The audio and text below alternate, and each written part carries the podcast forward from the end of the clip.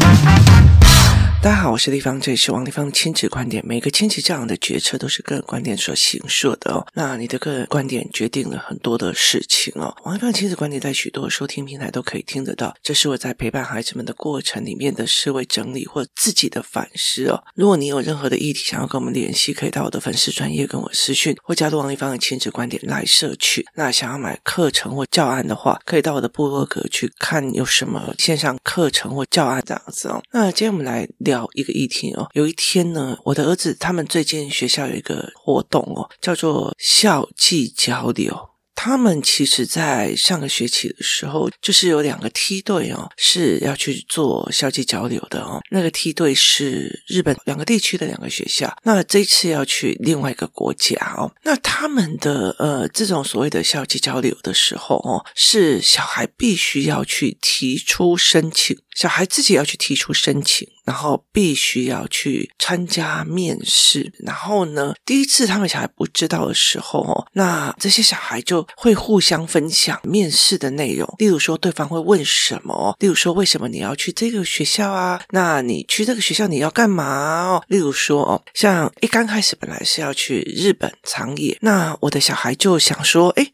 他也要去这样子哦。那他就会问了很多的问题，这样子。那因为我儿子就很搞笑，另外一个小孩拿回来的那个所谓的考题比较完整，他就会问说：“请问你为什么要去这一个学校？你为什么要去这里哦？”那我儿子很搞笑，我儿子就会说：“我想要去看日本人在冬天的时候是不是真的骑着牛上学？因为他在看那个漫画的百姓贵族，也就是北海道里面的人在生活的样貌。那他就会搞笑去做这件事情哦。那就是只会有一个面试。那上次他。乱搞的时候，搞到他没有办法去嘛。那这一次他就想很认真的去做这一块，他就非常想要认真去做这一块，所以他就想要去叫别人来帮他做啊，或者叫别人来帮他，就是像叫我去问说：“哎，妈妈，你帮我 read 那个题目啊，或者干嘛这样子？”然后他才会开始到处去 Google 去呃搜寻，就是哎，我现在讲出 Google 会不会过一段时间的时候，大家再听不到 Google 是什么？哈，他就会开始去搜寻说：“哎。”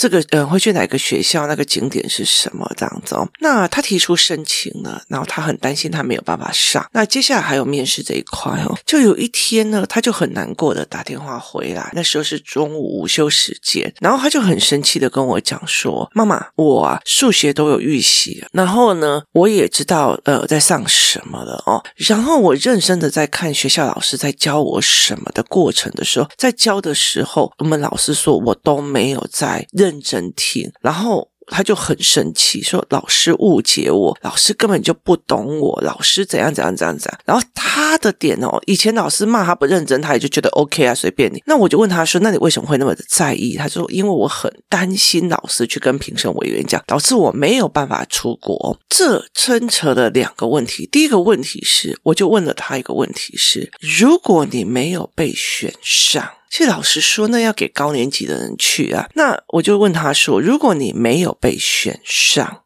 哈？”难道你就没有本事自己去？你这什么意思吧？意思就是说，如果你没有被选上去这个国家呀，就是交际交流，那难道你就没有本事去吗？那他的意思回答跟我讲说，我可以跟着你们一起去那个国家，可是我不一定可以去他们的小学跟他们一起活动啊。我就跟他讲说，这件事情对我们来讲是很简单的啊，因为我们那时候去菲律宾的时候，现在目前哦，我们有线上英文课嘛，就是我们自己，就是包括我的。两个小孩自己在上的那个线上英文课，他们当初其实就是在一个公立小学。应该是说，他租的一个校区，可是楼下是要有分配一个层面是给公立小学去读的，所以其实我们在那里其实就是又跟其他的孩子，就是公立小学的，然后韩国学校的，或者是语言学校的人都一起上过。那我就说这件事情对我来讲并不会太难啊哦，所以如果还要去下一个国际学校，对我来讲也 OK 嘛。因为像今天我们也有查到一个消息是，呃，可能学习动机营它会影响到我的小孩。去参加国外的一个学习交流的时间，所以我也在考虑哦。所以在这整件事情里面，我们的思维模组是这样子在思维的哦。怎么去做这一件事情？嗯，我就说你并不一定是他们挑选上你才可以做，并不是一定是他们挑了才可以做。其实我常常讲过一件事情，台湾的教育都是等人要跟等人爱，可是现在这个领域哦，现在现在这个时间哦，说一句比较直的，除非你今天要上了医学院或干嘛，你今天你有上了大学学的是呃设计相关，可。那个 AI 已经取代绘画啊或什么有的功能了，所以其实你如果有一种所谓的绘画的天分跟思维跟呃审美的观念，其实 AI 已经可以变成你的工具，它可以做成你的思维工具哦。所以其实后来我就在跟他谈这件事情，是说并不一定要去用学校体制跟你走，你也可以有本事去，甚至我可以帮你换好几个国家一起去哦。它其实都是这可以找到网络上的资料跟资讯的哦，所以。没有必要一定要跟他去啊！我可以帮你安排去哪边的国际学校做暑期夏令营或者社区交换，甚至你还会看到更多的人，而不是只有那个地方的本地啊。那他就在跟我讲一句话，是说老师真的很过分哦，老师真的很过分，他怎么可以冤枉我？他怎么可以误会我？他怎么可以不了解我？这句话其实就呃让我觉得非常非常的反感。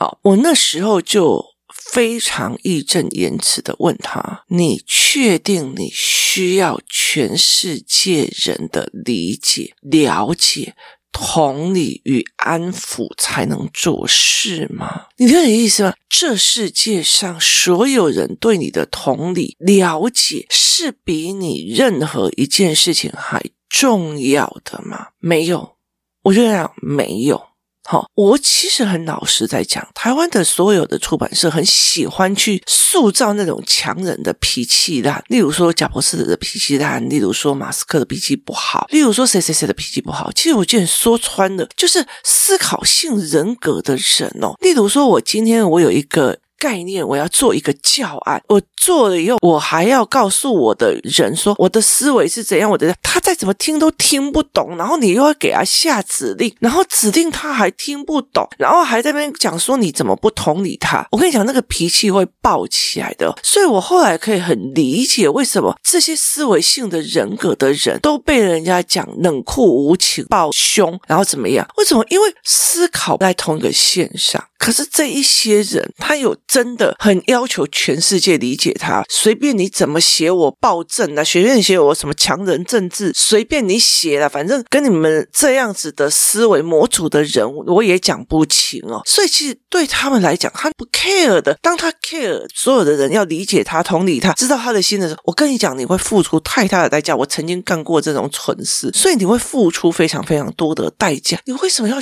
全世界的人都懂你了？没。有必要嘛？那你可以懂全世界的人，你去了解每一个民族的属性，你去了解每一个人的文化，你去了解每一个民族里面的劣根性跟等号一样。所以，其实在这整个过程里面是这样子的思维逻辑。所以，我就跟他讲，为什么一定要全世界人理解你？为什么一定要全世界人同理你？为什么这件事情有很重要吗？干他屁事啊！你了解意思吗？你想做什么就去做什么。第一件事情就是在于是，就算它影响到你的成绩，它影响到你的成绩，然后影响到你的权利了。可是你有没有这样子在思考？因为思考班的有两个小孩，第一个是我儿子，我儿子在那边嘀嘀嘟嘟跳来跳去，他也是在思考。那呃，另外一个孩子他发呆也是在思考，所以每一个人都不一样哦。所以我常常会在。讲这一件事情，为什么一定要别人理解你？为什么一定要别人同理你？为什么要？我觉得每一个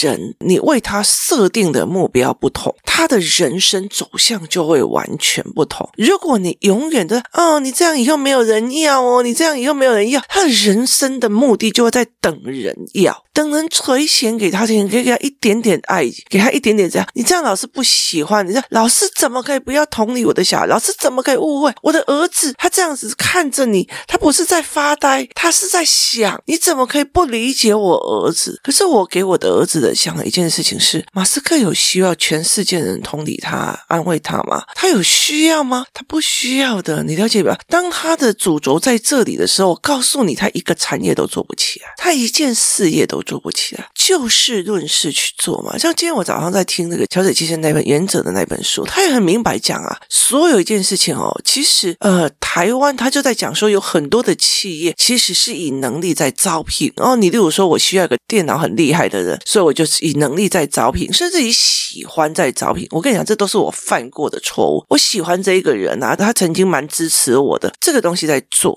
好。可是问题他在讲说，其实最重要的是以。道德、人格、道德，他的道德不对，他的东西不对的，就一定要把他 fire 掉，甚至要把他赶快踢出你的团队。可是，在台湾的逻辑里面呢，他明明就偷了你公司的东西，他明明就有偷窃了。天哪，我还要去沟通，我还要好好的去跟他讲，我还要顾及到他的颜面。他在公司里面偷东西，我还要顾及他的颜面，只因为我要形塑出我并不是一个暴君，我是一个。沟通的人，好，这个人明明想要利用我的名气去做事情，而且他看不起孩子，他看不起小孩，他根本就看不起，而且从中得了很多的东西。但是我不能讲他坏话，我不能讲他怎么样，我不能说他怎样，我不能冷暴力他，我不能不理他，我不能不屑他，我不能跟他断舍离，因为我要。顾及人情，我觉得在这整个东西，我觉得这件事情是一个社会文化失败的，或者是不进步的一个很大的重要一个点，你知道吗？所以你去看酸民的语言，你去看在网络上一天到晚在那边酸来酸去、酸来酸去的语言，就哦，我觉得那个不好，我觉得那个怎样，他让我觉得怎样，那种就是那种全体都要体谅他、取悦他、他的喜好、感觉为主的那一些人，你人生都一直消耗在这里，有意思吗？所以。没有意思，然后，所以其实我会在这整个过程里面，我我觉得很多的人他会在这整件事情里面去 focus，我要老师怎么样说什么。可是问题是我不会，我去直接问了我一个儿子一个问题是：你确定你要全世界的人同理你、同理你、了解你吗？那。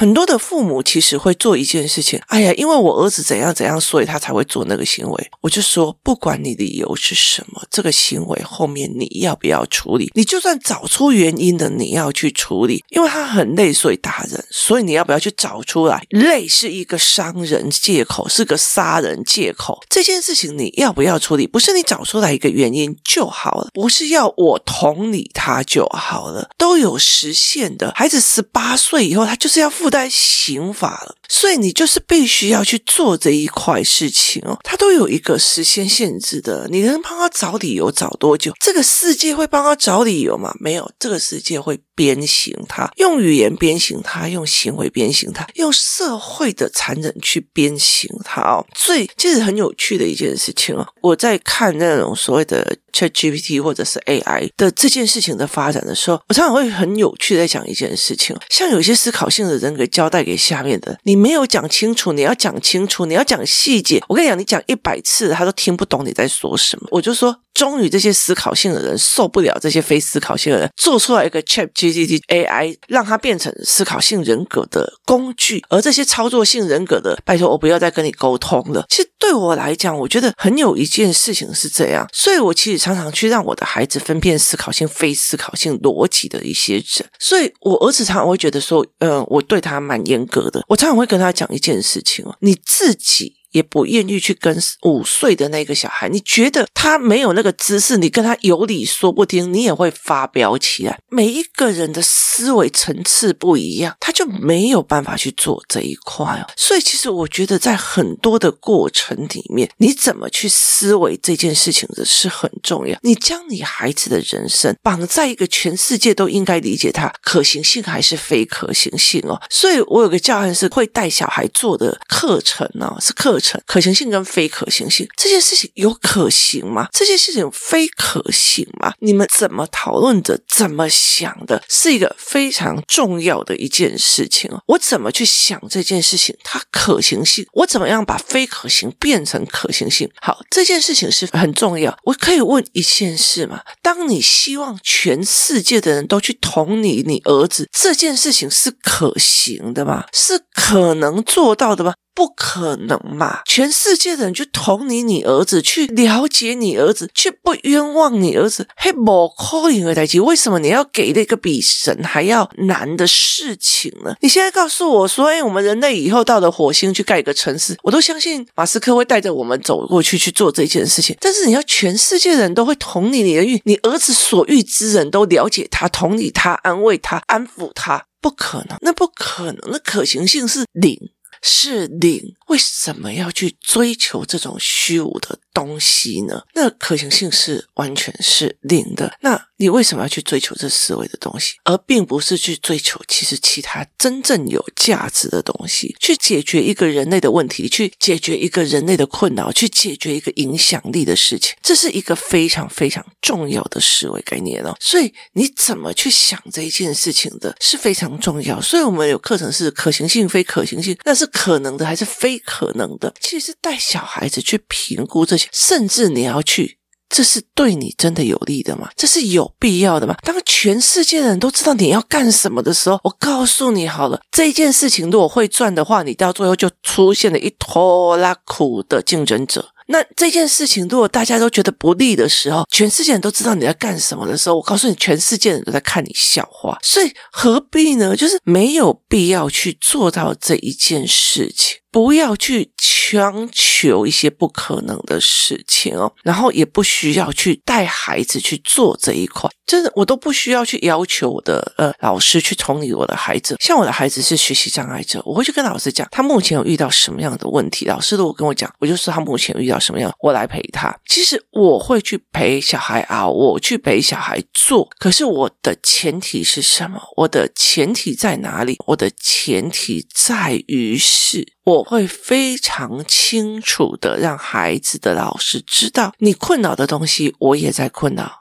老师交给我，我会处理，而不是我要求老师，老师你同理他，你同理他就好了。我曾经有遇过很多的妈妈，他们其实他们的小孩上课吵闹，上课做了很多的事情，干嘛有的没有，可是他在网络上完全不会去批评自己的小孩，从头到尾都在骂老师不同理，这个老师又机车了，那个老师怎样怎样，那个谁谁谁怎样。我觉得问题点在孩子的认知根本就没有起来。你不协助你孩子，你一直在骂所有的老师不理解你的孩子，不同理你的小孩，这何必呢？你自己都不同理你的孩子，你如果有一天同理你的孩子，他因为某个能力不好，所以导致他到处被人笑，那你就应该去协助他长出那个能力而不是说全世界都不准笑儿子你们这样子是不同理人的？你自己都做不到的事情为什么要叫小孩去做呢？我常常去说这一句话那你自己做不到的事情你为什么要去做这件事？所以我常常跟我的儿子在讲因为很多人也很讨厌王立芳啊很多人讨厌我啊很多人不喜欢我啊觉得我不帮他不让他靠不干嘛。Ok 的你了解那意思吗？好但我有没有停下我要做的事情而去求他们来理解我？没有嘛，没必要嘛，不需要嘛，没有道理嘛，没有需要，也不需要这样浪费时间。我的人生一直在往前走，有些人你总应该了解一件事情，所有的相遇只是相似一场，就是就是相似一场而已啊。你理不理解我，你是不是带着对我的恨离世的？对我来讲都不重要了，我没有真正的伤害你，我没有杀了你，我没有造成你的伤害，我没有造成你怎么样。如果你只是等靠要等。不到人，那不好意思，我也问心无愧。所以在这整个过程里面是这样子的思维，所以你会一直一直误会到这一件事情。给我一个爱我的男人，那你这样子以后没有人爱，以后没有人要，以后没有人怎样。我就觉得何必呢？就是有些人一生隐隐。局去，就是在等一个爱他的人。我觉得没有必要哦。所以后来我就觉得说，很多的一件事情是等人要你，等人要去征求一个你。好，今天如果学校没有选上我儿子，你有没有能力去？你有能力去？你有没有能力做？你有能力做？我自己都还可以组团呢，我自己手上就有好几间所谓的将近二三十间，我自己去踩点过，我自己一本一本一本他们的课本去翻阅过的语言学校，我都有好多这些事情，所以我其实非常非常的清楚这件事情，何必呢？你为什么要等别人来同情你？你为什么要等别人来救你？你为什么要等这一些事情去做这件事情？它是没有必要的，不需要的。所以对我来讲，我的思维模组就是这个样子。那。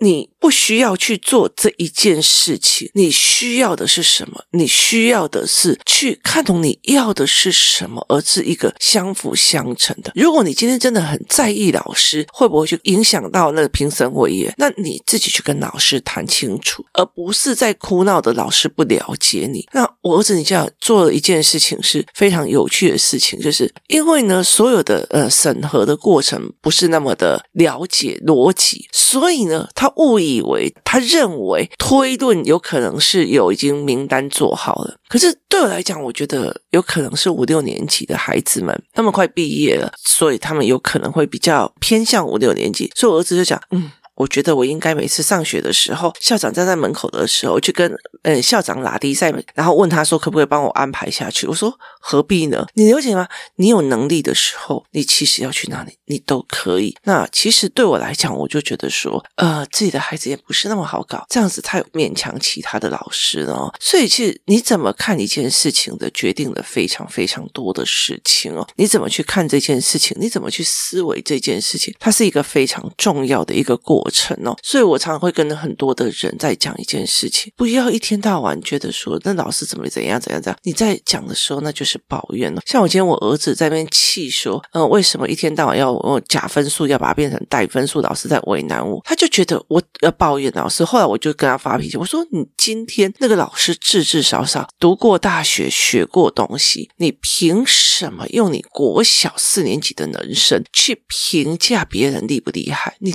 到底凭什么？你知道有很多的人，他自己没有能力，但是好会指指点点哦。这件事情让我真的觉得很傻眼，你知道吗？就是。你育儿的方式自己也不会很强，可是你指指点点我的方式，那你真的是看搞。那有些人就觉得，哦，哎，王丽芳怎样怎样不礼貌，什么有的没有的。好，我们上什么课怎样怎样。可是你自己礼貌吗？你要上课，你要不要续课？要不要干嘛？你都不讲，哎，高兴来就来，高兴不来就不来。现你你没有礼貌，因为你没有礼貌，别人不喜欢，就说那你不要来上课好了。他就在那边飙，所以这很没有道理的。我觉得这不是一件有道理的思维跟事情。